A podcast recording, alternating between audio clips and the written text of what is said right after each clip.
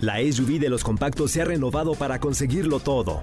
Descubre la nueva Renault Kwid con su nueva parrilla delantera y su gran altura sobre el piso para superar cualquier obstáculo. Cajuela de 290 litros y la nueva pantalla de 8 pulgadas con Smartphone Replication para disfrutar una gran experiencia. Con nuevos faros LED DRL para ver todos los detalles del camino. Logra grandes cosas con la SUV de los compactos. Visita tu distribuidor autorizado Renault o entra a Renault.com.mx. Estás escuchando Jordi en Exa, el podcast. Manolito Fernández, buenos días, amigo, ¿cómo estás? Bien, amigo, contento de verte, saludarte este ta- tan temprano en este en esta caótica y hermosa Ciudad de México. Exactamente, caótica, lo dijiste muy, muy, muy, muy bien. Pero increíble. Sí, qué rico es vivir aquí en la Ciudad de México, ¿no? La verdad. Es que honestamente digo, no es por dárselas a desear, pero pero tenemos absolutamente todo, lo bueno y lo malo. Absolutamente todo, pero en, cuanto en lo que se trata, por ejemplo, de diversión, de comida, de este de entretenimiento, lo que quieras, lo hay aquí en la Ciudad de México. Este, a ver, rápidamente, señores, te voy a preguntar y a la gente que está allá afuera que nos mande WhatsApp sus lugares favoritos de su ciudad. Hay mucha gente que nos está escuchando en diferentes ciudades, muchísima gente, como les digo, en Puebla, en Monterrey, en Guadalajara, en Michoacán, en Veracruz, en tal, pero ahorita en lo que arrancamos, vayan pensando en sus lugares favoritos de la Ciudad de México.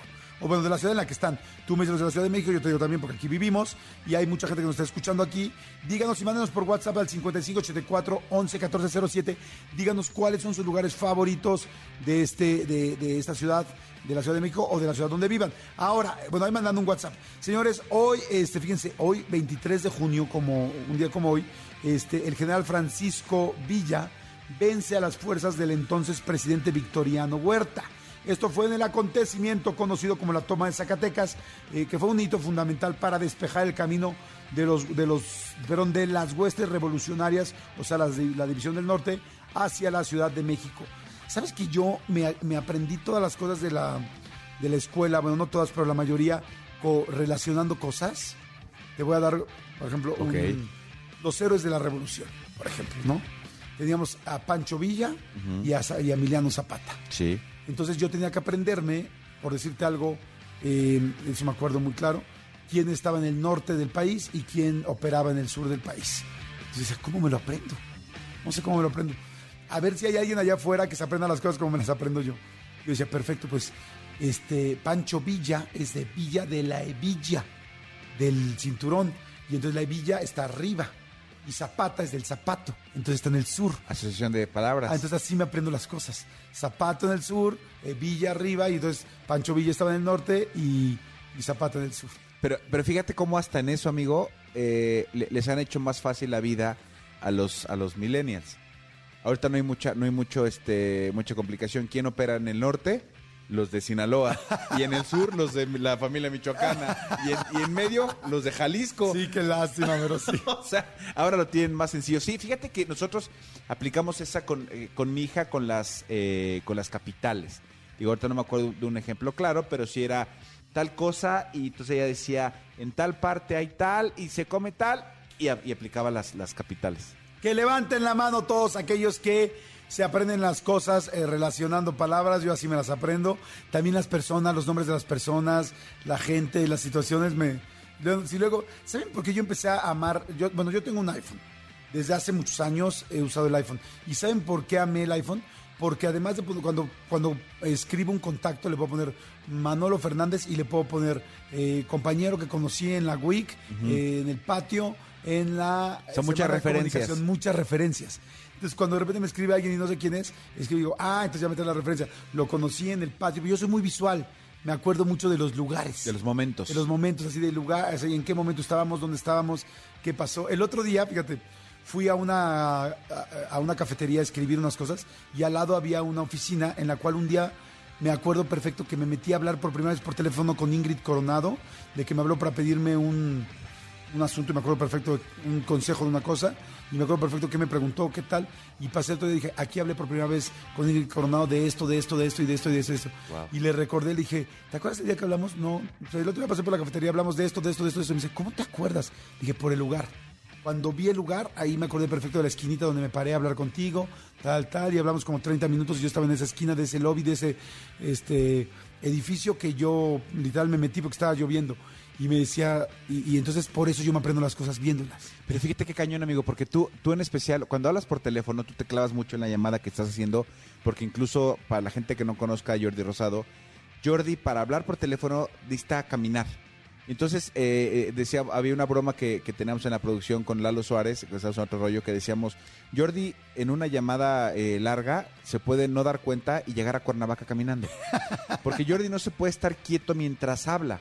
O sea, habla por teléfono, que digo, evidentemente sentado en una oficina, pues no, pero si estás como de repente en la- un, un segundo y se para y Jordi puede caminar, literal, me ha pasado estar sentado en un restaurante con él, perdón, tengo que tomar esta llamada, la toma y me asomo en la calle, por ejemplo, ahí en Mazarik, y Jordi ya caminó cuadra y media y De- cuadra de y media de regreso. regreso hablando por teléfono. Entonces, qué cañón que a pesar de que estás tan clavado en tu llamada, Ajá. estás también atento en dónde estás y qué lugar, en qué lugar estás, este todo, que te acuerdas tanto de tantas referencias visuales. Sí, qué cañón, ¿verdad? La verdad, sí. Así es, eso es real. Pero bueno, acuérdense es que hay diferentes formas de aprender cosas. Hay gente que somos visuales, como yo. Hay gente que aprende las cosas por oído, que le gusta escuchar las cosas, que es auditiva. Hay gente que es kinestésica, con lo que tocan, tal, o sea, con la experiencia de lo que están La viviendo. sensorial. Sensorial. Entonces, en fin, depende cuál sean ustedes. Y seguro, si les enseñaban de una manera en la escuela y no aprendían, pues era porque necesitaban aprender de otra. Jordi en Exa. Y señores, a ver, hace rato decíamos, en algún momento del programa dijimos de los lugares favoritos de la Ciudad de México. Vamos a pedirle a Gaby Nieves y vamos a pedirle a mi querido Cristian Álvarez y a Manolo Fernández que nos digan sus lugares favoritos de la Ciudad de México. Pero la gente mándenos WhatsApps de dónde, eh, qué es su lugar favorito de cada lugar. Este, mira, aquí ya hay mucha gente que me están diciendo. Aquí me dice Carla Medina de Guadalajara que su lugar favorito eh, de Guadalajara es la, la I, ¿qué? La I Latina, un restaurante. Ah, es un restaurante, eh, yo no he ido, pero me han dicho que está bastante, bastante cuco, que está Sí, bonito. que está muy padre. Manolo Fernández, tus lugares favoritos de la Ciudad de México. Amigo, es que hay, hay demasiados, está muy cañón. Pero independientemente de todo el relajo que siempre echamos tú y yo, fíjate que a mí me gusta mucho ir a los tianguis. Me gusta mucho ir a los tianguis, me la paso bien porque como muy rico, eh, compro cosas y también conozco mucha gente. Pero hay una, una zona de la ciudad que me gusta mucho, que es eh, desde el Monumento a la Revolución, otro día que en, en el, en el estudio móvil, caminar desde el Monumento a la Revolución, todo derecho, hasta llegar a la Alameda, que, que pasas por Bellas Artes, la Alameda, Bellas Artes.